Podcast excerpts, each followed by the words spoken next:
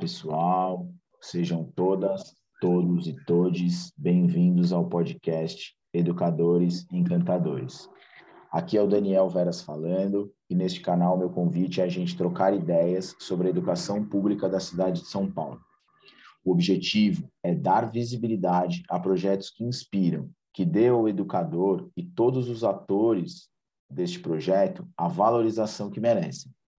Eu acredito muito na escola pública de qualidade e acho que ela precisa chegar a mais ouvidos. Precisamos reverberar todo o som destes projetos que inspiram e encantam muitas crianças. Só assim a gente pode minimizar o preconceito e inverter esta corrente, destacando o que tem de bom na rede e valorizando as conquistas.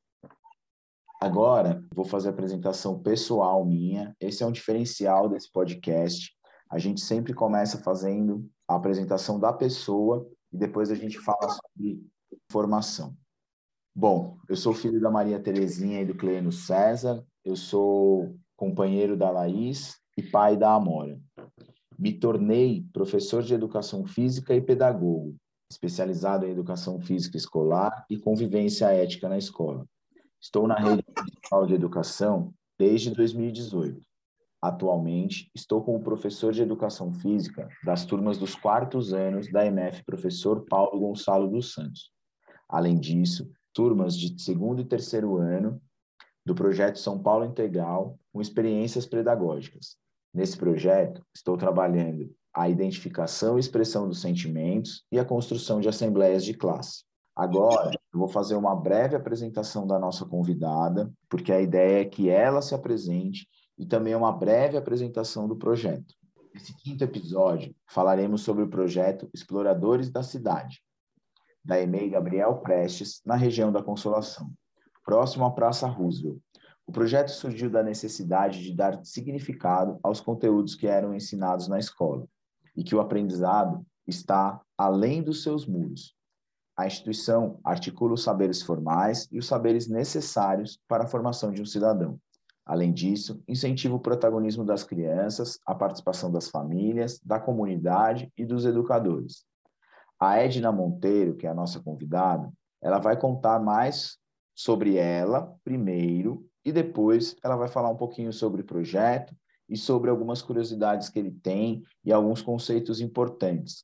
Além disso, tem algumas premiações que esse projeto conquistou que a gente também vai falar. Edna, pode vir. Olá, eu sou Edna Monteiro. Estou bem emocionada e feliz em ter a oportunidade de estar aqui com o Daniel, falando um pouquinho sobre o meu trabalho com as crianças na educação infantil. Eu sou uma mulher de pele morena clara, cabelos pretos e altura mediana. Sou paulistana, esposa do Marcelo, mãe do Rodrigo. A primogênita teve três filhos de João Monteiro e Águida da Conceição Monteiro tenho, então, uma irmã e um irmão. Gosto bastante de falar o sobrenome, de frisar o nome dos meus pais. Eu tenho bastante orgulho disso. Eu acho que a nossa identidade é, tem que estar muito cimentada, muito estabelecida. E isso a gente passa para as crianças também. Então, eu gosto. Quando você fala que é primogênita, eu lembrei que nenhum podcast eu falei que eu sou filho único. Ah, acho, acho bem importante. É, faz, faz uma diferença, sim.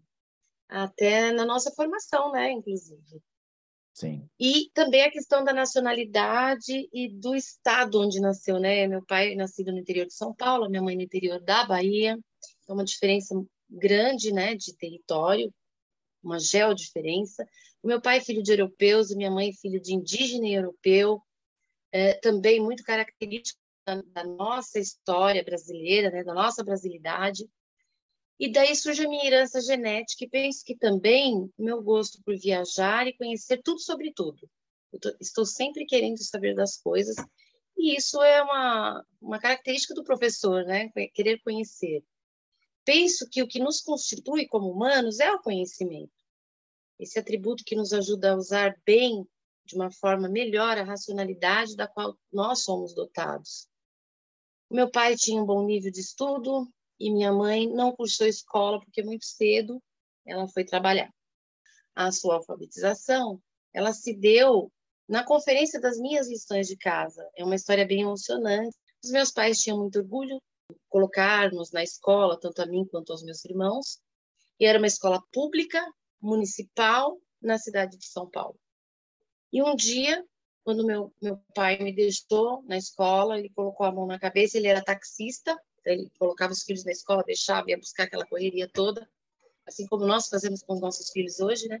Colocou a mão na minha cabeça e falou assim: Olha, nós somos pobres, mas o que você está adquirindo é de uma riqueza tão grande e está num lugar que ninguém vai poder te roubar. E eu entendi naquele momento, eu fiz toda aquela ligação de pensamento, está dentro da minha cabeça. E eu adorava escola, e nesse dia, esse dia me marcou. Nesse dia, sem saber, ele estava traçando o meu destino como educadora. Porque para mim, a escola era uma deliciosa aventura, cheia de descoberta, cheia de riqueza, mesmo sendo na década de 70, que nós sabemos é um recorte do pós-ditadura, né? Uma escola totalmente tradicional, totalmente mecanicista, né? Então, além da família maravilhosa, eu tive o privilégio de ter professores criativos e progressistas, que é o nome que damos hoje aos professores inovadores, professores com ideias libertadoras, né? A escola me libertou. E através dela, abaixo de Deus, que eu creio que é uma força maior que existe, eu dou o nome de Deus, eu adquiri que eu tenho família, filhos, carreira, no banco, que eu fui bancária há muitos anos, mas o meu sonho era estar na escola para contribuir e partilhar com outras crianças que, assim como eu, estão lá esperando a libertação através do conhecimento, através do direito à escuta, do direito à fala, porque eu tive isso, eu acho que as crianças tinham direito, era o meu desejo maior. E a escola é que nos ajuda a voar na vida, isso é a minha crença. Inspirada nos meus professores do passado, os quais eu ainda tenho prazer de contatar, temos festas, a professora que me alfabetizou, hoje já idosa, e elas acompanham o meu trabalho eu partilho a forma de ver o mundo e uma forma de estar sempre melhorando esse mundo, que vai ser sempre das crianças, porque as crianças são pequenos cidadãos e depois são cidadãos adultos e viram novas crianças e assim. Mas eu não iniciei na modalidade educação infantil.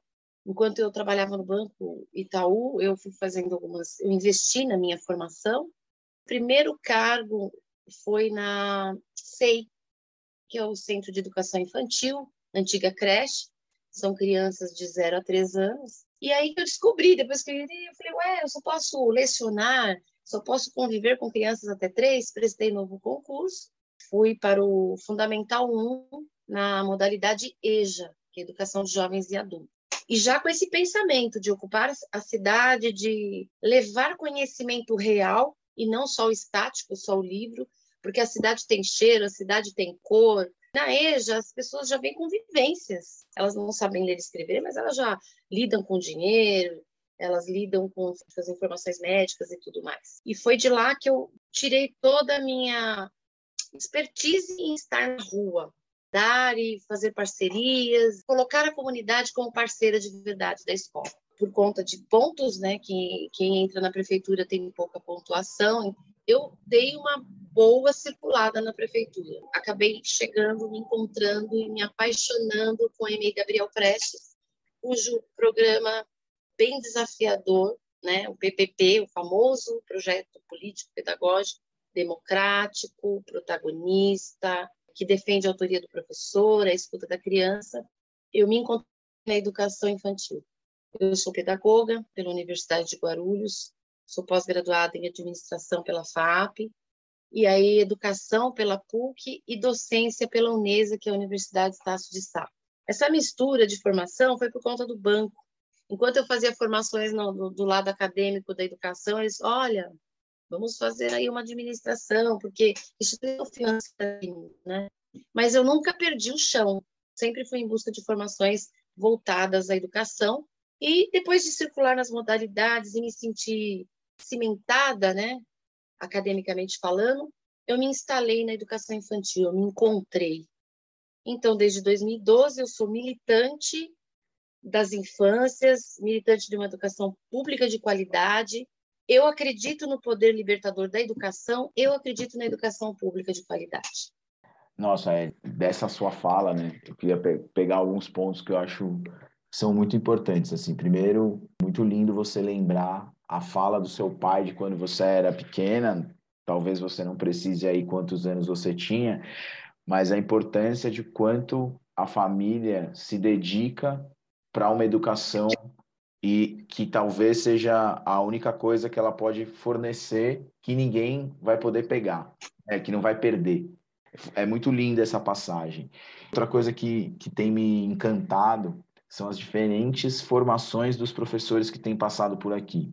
Então, tem professora que nunca pensou em ser pedagoga, tem professor que o sonho era ser pedagoga e já começou logo de cara dando aula. Agora tem a sua vivência, que é dentro de um banco, mas sempre ali mirando escola, depois de um tempo poder realizar esse sonho uma maturidade diferente daquela pessoa que acaba de se formar e às vezes se vê meio perdida, né? Você já tinha certeza do que você queria, você já sabia que você não queria trabalhar com crianças de 0 a 3, apesar de ter ingressado num concurso para trabalhar num SEI.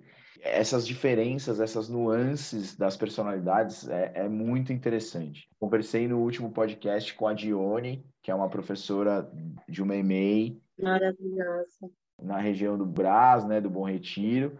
Como é linda essa questão da, da, da potência das infâncias, né? Vocês trabalham, hoje a minha filha também está no MEMEI, estuda na EMEI Vila Lobos, aqui próximo do Parque do Ibirapuera.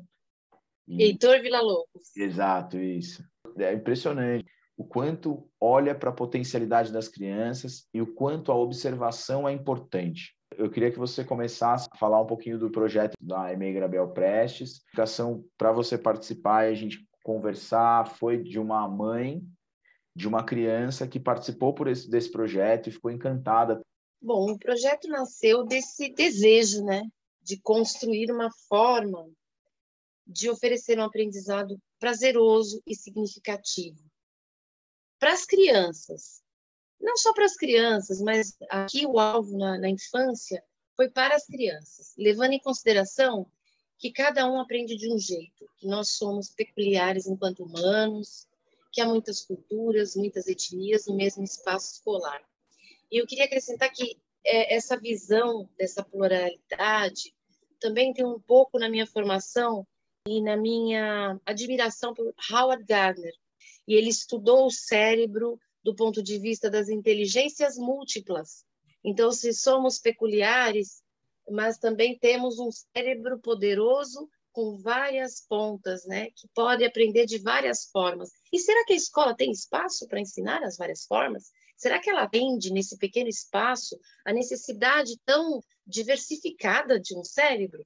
Então eu sempre fiquei muito admirada com essa clareza que Gardner traz a questão da, do dom de desenhar, do dom da, da fala, da escrita, e não só escrita e, e número, como a educação tradicional acaba fincando a, a língua e, a, e o numeral. Percebemos que a gente não, não podia ficar tática, isolada, lá fora, cheia de vida, tudo mudando, as situações inusitadas, principalmente numa cidade como a nossa, que recebe imigrantes de fora do país e pessoas de todos os estados, e trazem conceitos de vida e culturas, e é um caldeirão. da escola não poderia isolar, ela tem que estar no meio para dar conta, ou tentar dar conta dessas demandas, e não ficar parada no tempo. Por mais diversificação que ofereça, os espaços da escola, os cantinhos brincantes que, com temas, uh, casinha, carrinho, uh, mas não é vida, é uma simulação de vida. A criança até dá conta de é, criar situações que traga aprendizado, que traga trocas sensoriais, sociais, mas lá fora é que as coisas vão acontecer de verdade. E nós entendemos que era impossível oferecer todos esses estímulos sem transpor os muros da escola. Antigamente, um livro didático era usado por muitos anos. Eu me lembro que eu usei até livro que outras crianças tinham usado. A minha mãe não precisava comprar porque ele servia para mim. Hoje nós temos mudança todo minuto, impossível de acompanhar sem estar envolvido com essa vida em movimento. Então, nós decidimos ocupar os espaços da cidade e evocar esse papel de cidade educadora, de cidade como aldeia, responsável, capaz de formar cidadãos, crianças são. A rua tem cheiro, a rua tem cor, a rua tem movimento. A rua tem informações reais, problematizações enriquecedoras. A cidade precisa de alguém que cuide dela para que ela seja preparada para gerações futuras. É o uso da cidade que vai fazer com que ela tenha a cara de quem vai morar nela. As crianças têm essa capacidade, mas só cuida quem ama. E a gente só ama o que a gente conhece. E as saídas acontecem como essa forma de complementar o aprendizado e aproximar afetivamente essa criança da cidade e das coisas que acontecem. Por exemplo, como são feitos os calçados, como se faz um tabule. Tabule é uma saladinha, até de origem não é brasileira.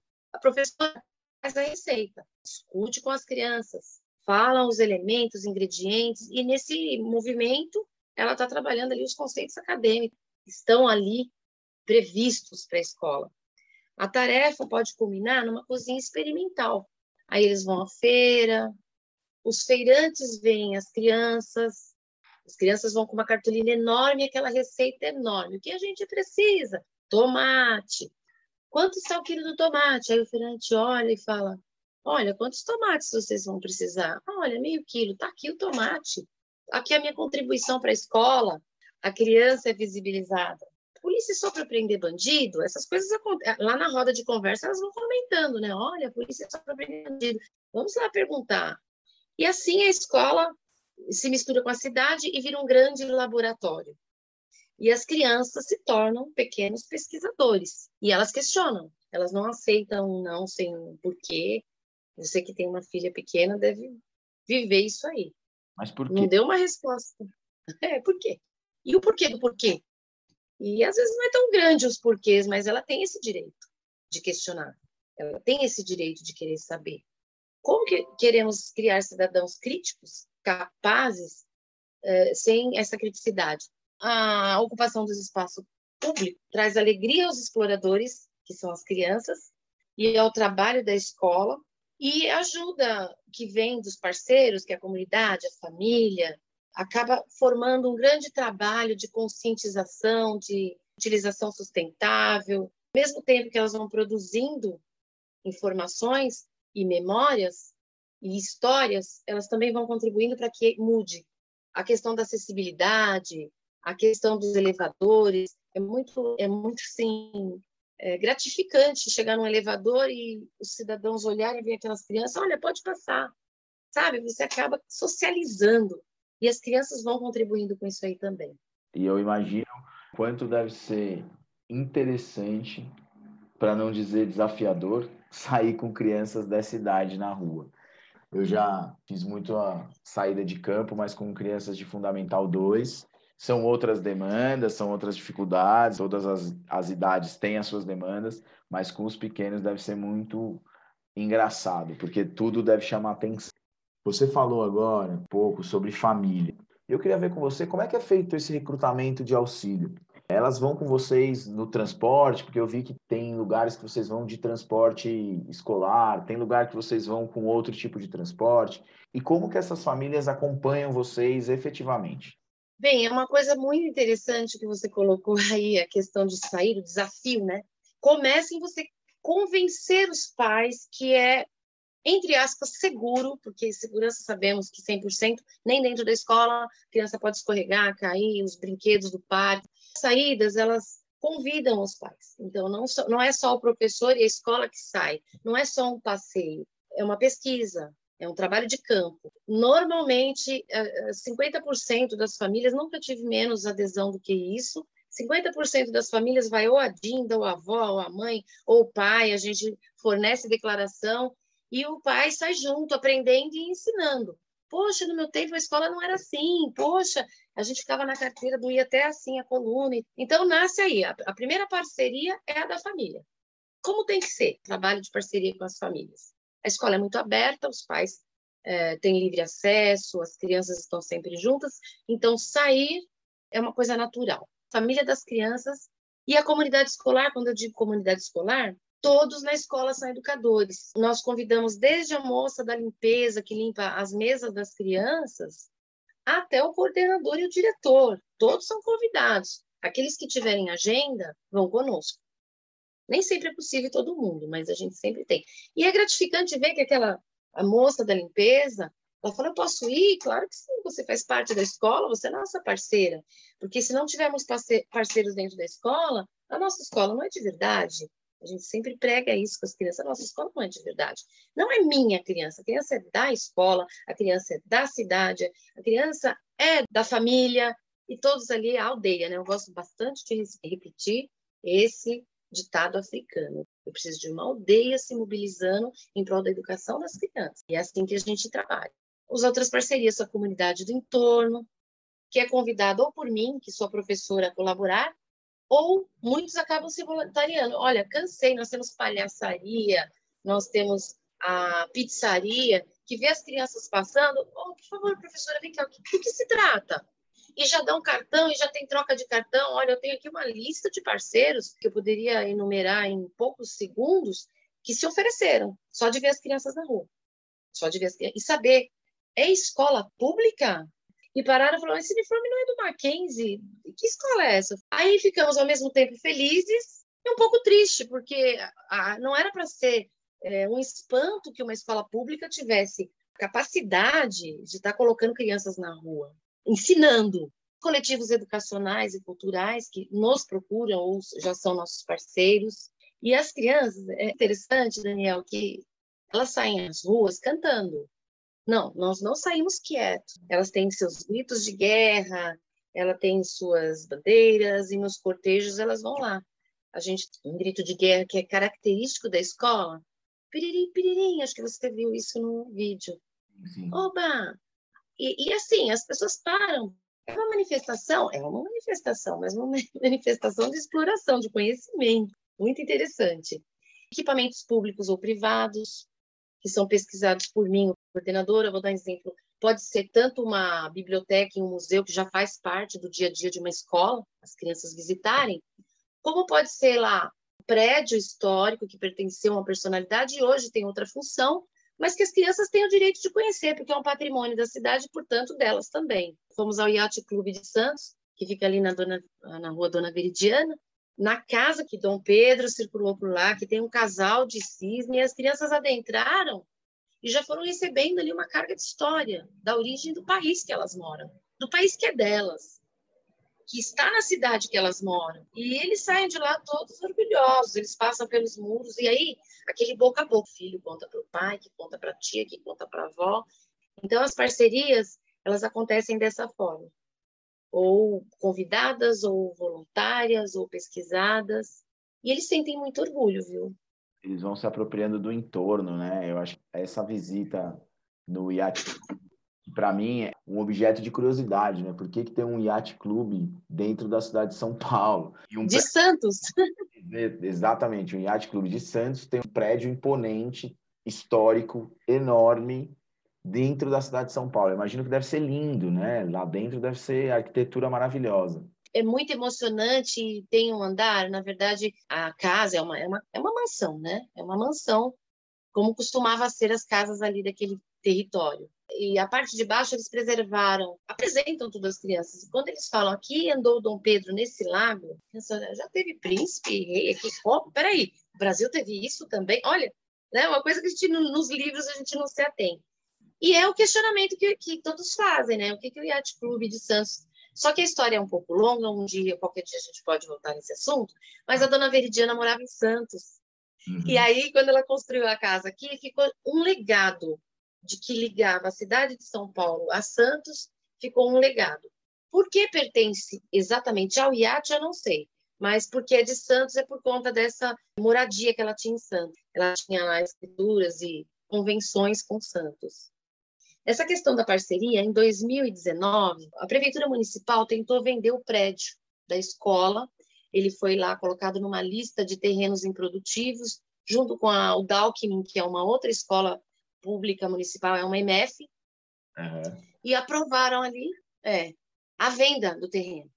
E nós sabemos que ali tem uma disputa imobiliária muito grande. Em 2000, a escola foi fechada, a EMEI Gabriel foi fechada, e foi devolvido, porque aquele pedacinho da EMEI antigamente pertencia àquele conglomerado todo do Mackenzie. Tá. E aí, numa negociação com a prefeitura, aquele pedaço passou a ser de uma escola pública. Em 2000, a escola fechou, levaram o piano da escola. Tem uma professora que descreve a tristeza de ver a escola desmontada. Levaram o piano, fecharam, e ali o Mackenzie ia colocar ali, ia fazer a, a sua universidade, né, ampliar. Só que teve uma luta, uma, uma disputa, e a escola foi reaberta em 2002. Ela ficou dois anos fechada. Quando foi 2019, que essa escola novamente foi ameaçada de ser vendida, e obviamente, quando vai a leilão, qualquer um pode comprar, nós, já sabendo dessa história, falamos, bom, Mackenzie, né? Já vê aquele negócio. A comunidade inteira se mobilizou. Tinha dentistas que dispensaram seus funcionários para abraçar o quarteirão. Nós tivemos um quarteirão de parceiros, olha, me arrepio de falar. Um quarteirão de parceiros abraçando a escola. Não vendam a nossa escola. Essa escola é das crianças todo mundo se mobilizou e foi uma luta ferrenha. Nós vencemos essa luta. A escola não foi vendida. Mas nós sabemos que temos que ficar atentos. A escola tem que ficar sempre atenta, porque essas investidas podem acontecer. A disputa é grande. Políticas públicas não alcançam essa proteção, é, digamos, eterna, né, a terrenos públicos. Nós sabemos disso. Então, a comunidade, os parceiros, nos ajudaram nessa, nessa luta. A gente tem vamos dizer assim, a ilusão de que as questões públicas são intocadas, né? E a gente tem visto que tanto as instituições públicas, os espaços, quanto os direitos dos funcionários públicos têm sido tão tomados. Infelizmente, essa é a realidade. A gente tem que ficar sempre atento e é uma luta constante. É por isso que a escola não pode ficar isolada, ela tem que estar muito bem envolvida, engajada, e os nossos colaboradores e a comunidade têm que estar dentro da escola para conhecer, ter assim a força de proteger esse patrimônio, porque a educação é um patrimônio. Não só do ponto de vista arquitetônico, aqui a gente falou de questão imobiliária, mas também de ter assim o direito de estar ali naquela área privilegiada, de ter uma área verde com muitas árvores, espaço para brincar. As nossas crianças têm esse direito. E a gente tem que lutar por esses direitos. E elas lutam junto, né? E as famílias abraçam. Eu vi fotos de vocês, base da Guarda Metropolitana, em museu, universidade, livraria, no correio. Você já falou um pouquinho, mas eu acho que vale a gente dar uma ênfase aqui. Aonde surgem essas demandas e qual é a periodicidade dessas saídas? Algumas saídas elas são idealizadas por mim e oferecida às crianças como um estímulo inicial, para eles entenderem a mecânica do trabalho. Mas a maioria é fruto da escuta das crianças na roda de conversa. Aliás, a primeira saída marcante do projeto foi ao cemitério da Consolação, por conta da morte do irmão de uma de nossas crianças. Foi ali na região, foi um acidente de moto. E essa criança trouxe para a roda essa conversa, porque a gente escuta uma a uma das crianças nós temos rodas de escuta sobre os finais de semana, rodas avaliativas, nós temos assembleias. Então, numa dessas escutas, a criança colocou que o irmão tinha morrido. Só que o pessoal saiu da morte do irmão para onde vão os mortos? Ah, minha avó virou estrelinha ainda quando eu estava na barriga da minha mãe. E aí, nessas questões, nós fomos andando assim, da morte, passamos rapidamente pelo túmulo, pelo enterro, pelo anjinho que vai para o céu. Passamos pelo vídeo do Michael Jackson Thriller, que uma criança chegou e falou: Não, as pessoas viram mortos andantes. Onde você viu isso? Aí eu vi lá no vídeo do Michael Jackson. E eles vão contribuindo. E essa escuta vai produzindo tarefa para o professor que está ali ouvindo. Nós começamos a acolher, primeiro, porque o Cemitério da Consolação ele oferece ali um museu de obra de arte. Então, fui pesquisar as obras de arte do museu. Quem está enterrado lá? Monteiro Lobato, o pai da Emília, Oswald de Andrade. E mais é, emocionante, o Gabriel Prestes, o patrono da nossa escola. As crianças, ah, é, tem lá, tem, né? não sei se virou estrelinho ou não, mas fizeram lá uma obra de arte, porque o túmulo é uma obra de arte ali naquele cemitério. Então a gente começou a conversar desse ponto de vista, até porque as crianças, elas não têm medo, né? até apresenta um medinho aqui, outro ali, mas elas são corajosas, né? E aí uh, fizemos uma postilhinha explicando sobre os ilustres que estavam ali, passamos às famílias, porque o convencimento de autorizá-las a irem lá nasceria na família, e fizemos as pesquisas, mandamos os pais acharem interessantes, crianças engajadas, então assim, nasce também pela escuta e principalmente pela escuta. Também participa do planejamento da família. A família também fala: olha, professora, tem um lugar muito sensacional que as crianças podem conhecer. Conhece o Parque Cientec? Ah, onde fica o Parque Cientec? Olha, ciência e tecnologia. Aí você leva para a roda, porque quem é o centro? São as crianças. Você oferece. As crianças refutam algumas propostas, mas tem outras que elas abraçam. E quando pega fogo, as coisas vão acontecendo. E após esse, é, essa conversa, a gente vai planejando destinos em cima de mapas. As crianças vão desenhando seus mapas. A gente usa muito o Google, mostra para eles o trajeto, imprime, leva na mesa. Ah, já passei por aqui, já passei por ali. Eles fazem os desenhos deles. Já chegamos a ter duas saídas numa mesma semana, mas a gente procura que elas aconteçam pelo menos uma vez por mês. Mas vou repetir aqui de novo, vou ser bem enfática, como isso depende da escuta da criança, da disposição, porque ali nada é obrigado, tudo é uma alegria, uh, pode acontecer de não ter nenhuma saída. Foi muito difícil. Eu já tive várias saídas por semanas, muito difícil não ter. Isso vai de depender das demandas que a gente acolhe da turma, dos parceiros que vêm oferecer evento, a gente não recusa nada. A da Guarita foi muito interessante porque há um distanciamento entre Uh, apesar de termos o mesmo patrão, que é a prefeitura, há um distanciamento da educação com a segurança pública. Não sei se você já percebeu isso.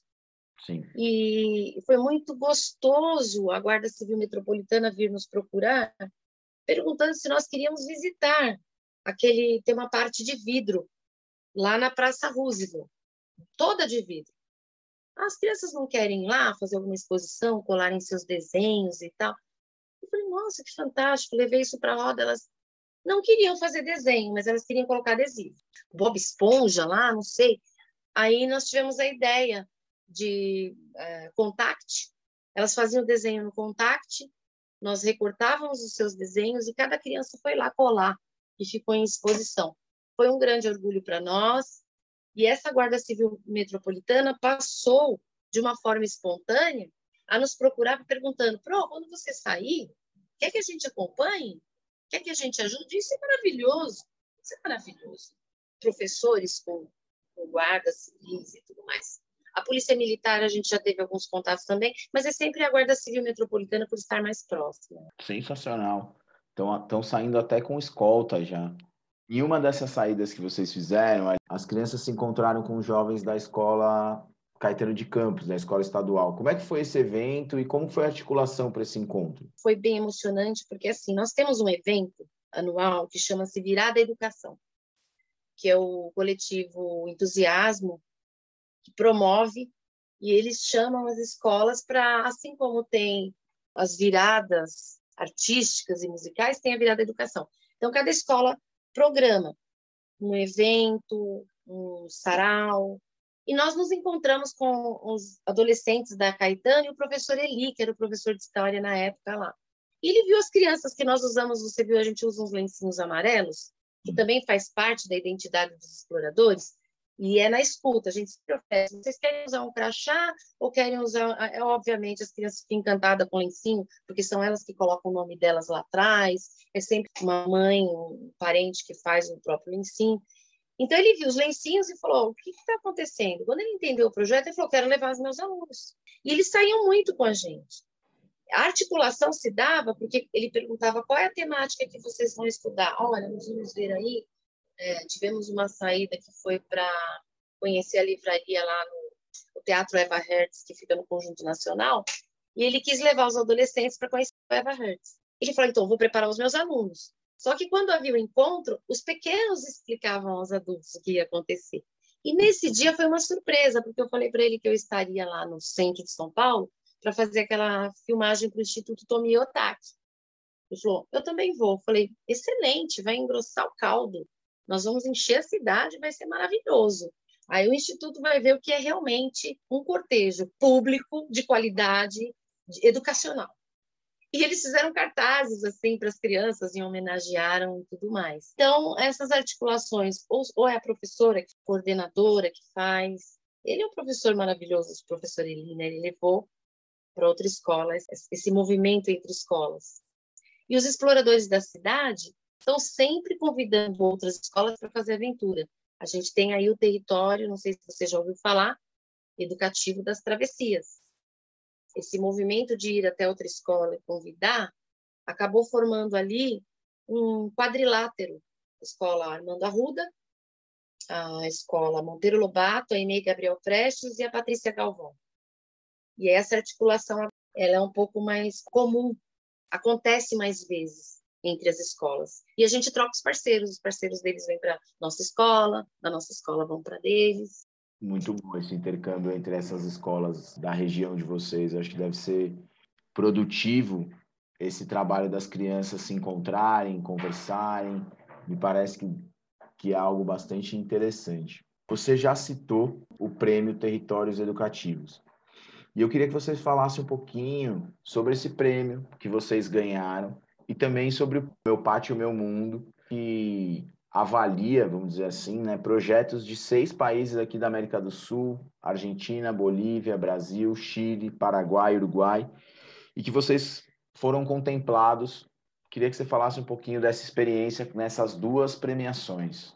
Oh, o Prêmio Territórios foi uma surpresa e, e até hoje um grande orgulho por entender que a Amy Gabriel Prestes seja pioneira nesse trabalho com o conceito de cidade educadora. Muito antes de, de usarmos o termo territórios, havia essa articulação com a cidade, bem antes desse termo ser disseminado no meio educacional.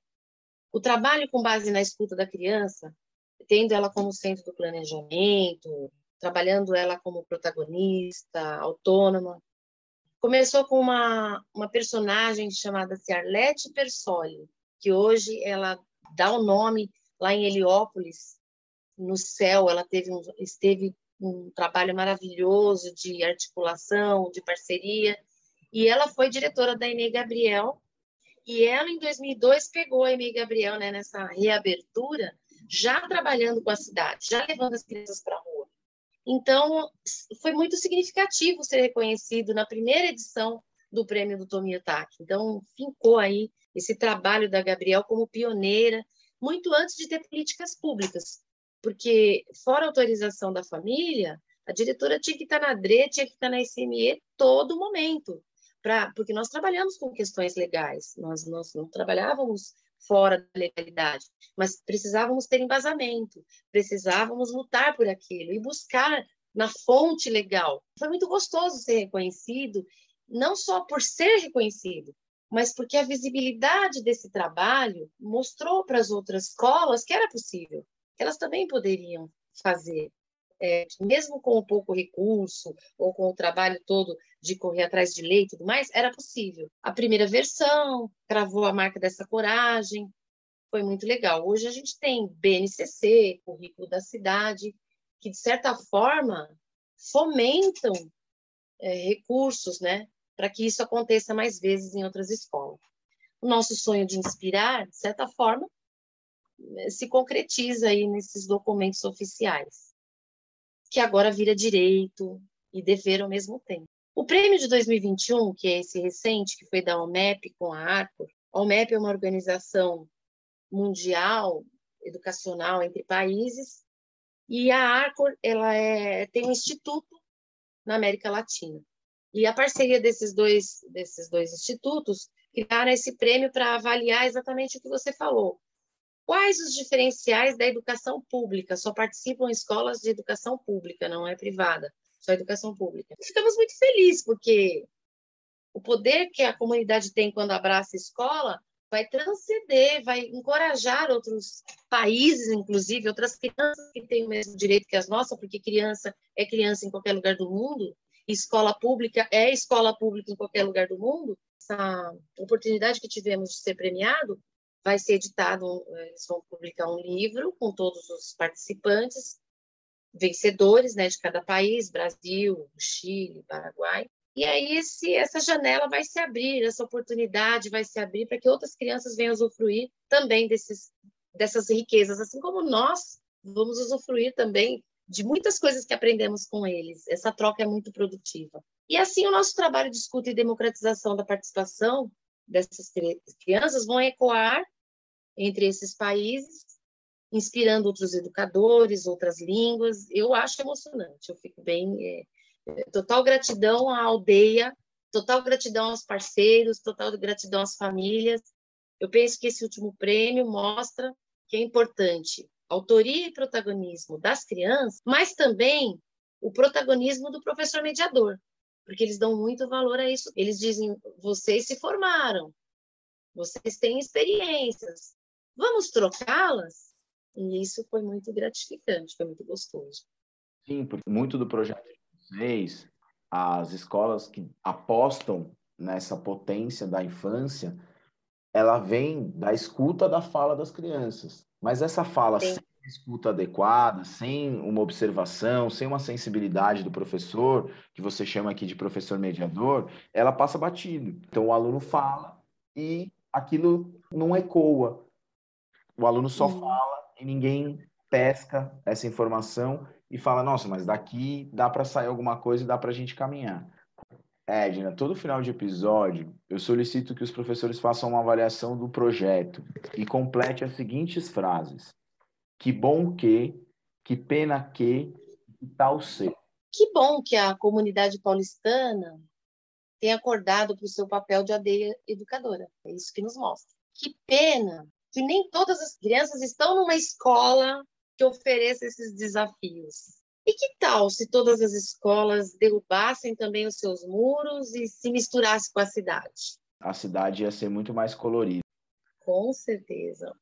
O mar de crianças iria enriquecer muito, muito a cidade. Muito. A gente também, com certeza, com essa aproximação, né? Você falou lá atrás, a gente só ama o que a gente conhece, só respeita o que a gente conhece. A gente ainda percebe na nossa sociedade algumas situações de desrespeito com as crianças, né? Você trabalha com, com um público de educação infantil, de EMEI. Infelizmente, tem algumas crianças que não estão inseridas nessa política da vacinação do Covid, por exemplo. A minha filha é uma delas, né?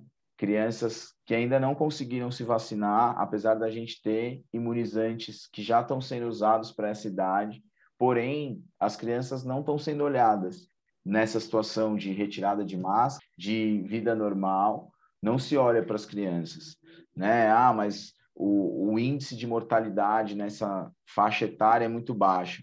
Tá, mas se for a minha filha, não me importa que o índice de mortalidade seja uma em, em um zilhão é a minha filha. A, a cidade precisa olhar para as crianças, os políticos precisam olhar para as crianças e entender que, apesar de que delas não gerarem votos para eles, fazem parte desse mundo que é a cidade, desse mundo que é o Estado, desse mundo que é o país.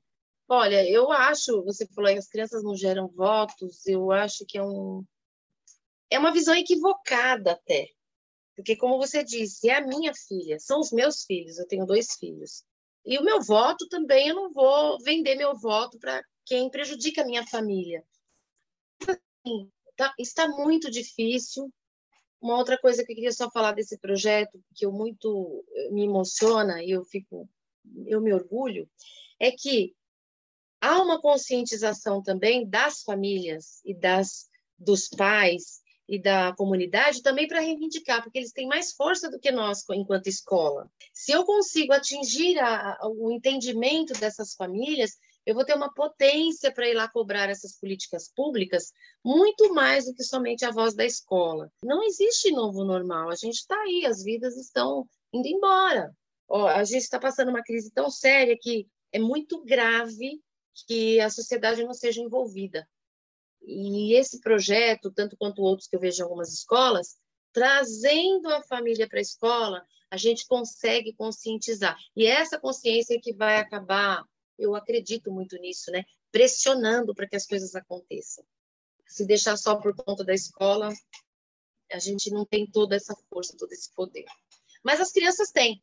Então, acho que o nosso trabalho é ali, é infância, defesa da infância, é dar, eles já têm voz, é só dar o direito de falar, porque criança já tem voz. Negócio, ah, dar voz, vamos dar voz à criança. Não, criança já tem voz. Ela só tem que ter a vez de falar, espaço para falar, o direito de falar. E eu acho que essa vai virar uma grande mola, né, propulsora de outras conquistas. A vacina você tocou num ponto bem sério. Tem uma fala sua agora há pouco, né, sobre a, a potência a possibilidade, o que a família pode fazer, que a escola não pode fazer. Então aí os colegiados democráticos das escolas, que as famílias precisam se empoderar.